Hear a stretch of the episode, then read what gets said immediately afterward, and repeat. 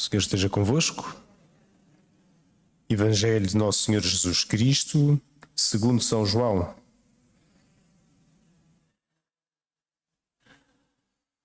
Naquele tempo, por ocasião de uma festa dos judeus, Jesus subiu a Jerusalém.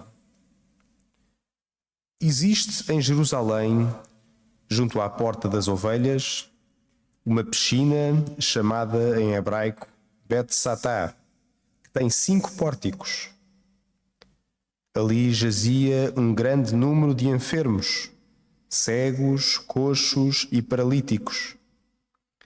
Estava ali também um homem enfermo havia 38 anos. Ao vê-lo deitado e sabendo que estava assim há muito tempo, Jesus perguntou-lhe: Queres ser curado? O enfermo respondeu-lhe: Senhor, não tenho ninguém que me introduza na piscina quando a água é agitada. Enquanto eu vou, outro desce antes de mim. Disse-lhe Jesus: Levanta-te, toma a tua enxerga e anda. No mesmo instante, o homem ficou são, tomou a sua enxerga e começou a caminhar. Ora, aquele dia era sábado. Diziam os judeus àquele que tinha sido curado: Hoje é sábado, não podes levar a tua enxerga. Mas ele respondeu-lhes: Aquele que me curou disse-me: Toma a tua enxerga e anda. Perguntaram-lhe então: Quem é que te disse? Toma a tua enxerga e anda.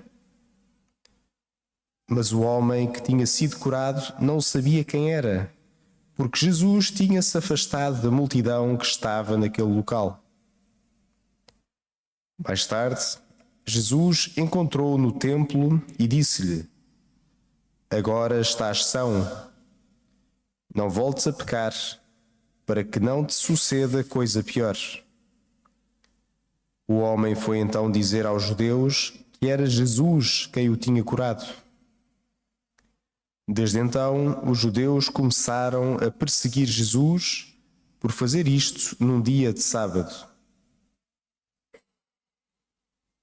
Palavra da salvação.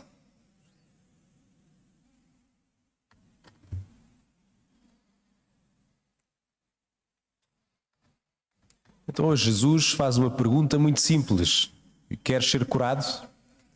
Que faz esta pessoa que nós ouvíamos, que já estava doente há 38 anos e estava há 38 anos à espera de uma oportunidade para ser inserido nesta piscina que iria curá-lo, mas e que parece também algo assim estranho. Jesus sabia isto tudo, que ouvimos no texto a dizer que estava a par de toda a sua história, mas Jesus pergunta na mesma. E pergunta porquê?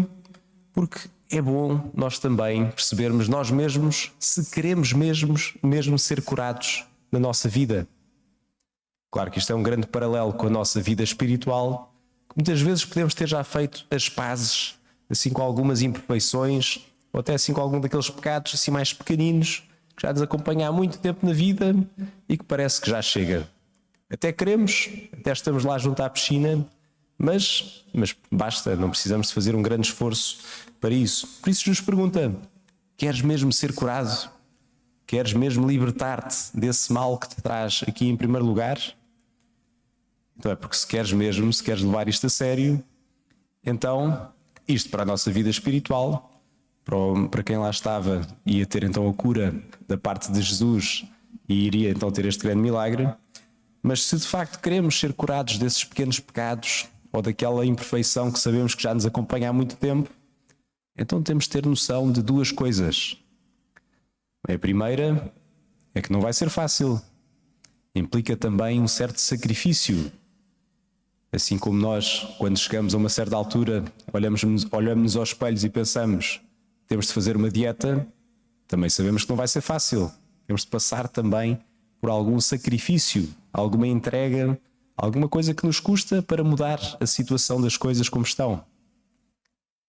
E em segundo lugar, e não menos importante, aliás, até mais importante, temos de começar logo por aceitar que não o conseguimos fazer sozinhos.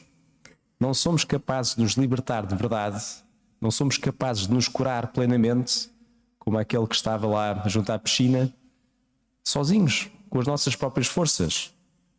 Só com a graça de Deus é que é possível essas mudanças grandes na nossa vida. E mesmo se já estamos descansados na nossa consciência quanto a essa pequena imperfeição ou esse pecado que nos vai acompanhando. E por isso ouvimos na primeira leitura este relato de Ezequiel da água que saía do templo. E a água ia saindo, e havíamos lá então o profeta ia medindo e medindo assim as distâncias ao longo enquanto se afastava do templo, até que chega um ponto em que já não consegue passar a pé a, a, o rio, porque a corrente é muito forte. E para nós nos deixarmos então curar dessas imperfeições, temos de passar pelo rio, por essa parte em que perdemos o pé. Sabemos que a Quaresma é um tempo de nós voltarmos, digamos, ao início do nosso batismo, irmos ver as promessas batismais que fizemos, irmos ver o que é que o Senhor fez quando nos fez filhos de Deus. E batizar significa isto mesmo, mergulhar-nos nas águas da graça de Deus. Portanto, reconhecer que só com Jesus, só com a sua força, só na sua presença total na nossa vida, é que podemos ser curados dessas, desses pecados e dessas imperfeições que parece que já podemos estar há 38 anos ou mais a tentar lutar e não conseguimos. Mas com a graça de Deus tudo é possível. Como víamos que estas águas que saíam do templo depois davam frutos, tinham vida, cresciam árvores, crescia frutos ao longo das suas margens. E assim é também com quem se deixa simplesmente ir com a graça de Deus. Mas para isso é preciso mergulhar mesmo. Não chegou a passar o rio daquela parte onde ainda se tinha pé, ou naquela parte em que a água ficava pela cintura. Não, o Senhor diz: vai mais longe, vai totalmente, não tenhas medo de perder o pé, é aí mesmo, quando tu percebes que te abandonas nas minhas mãos, quando te abandonas da minha graça, claro, fazendo a tua parte, mas é aí mesmo que eu te posso curar e dar-te uma vida nova.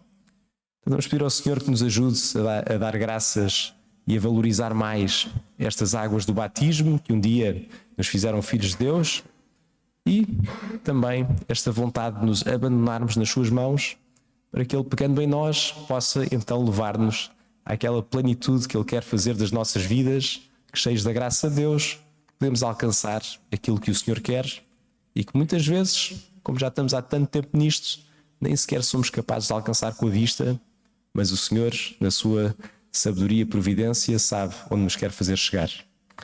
Seja louvado nosso Senhor Jesus Cristo.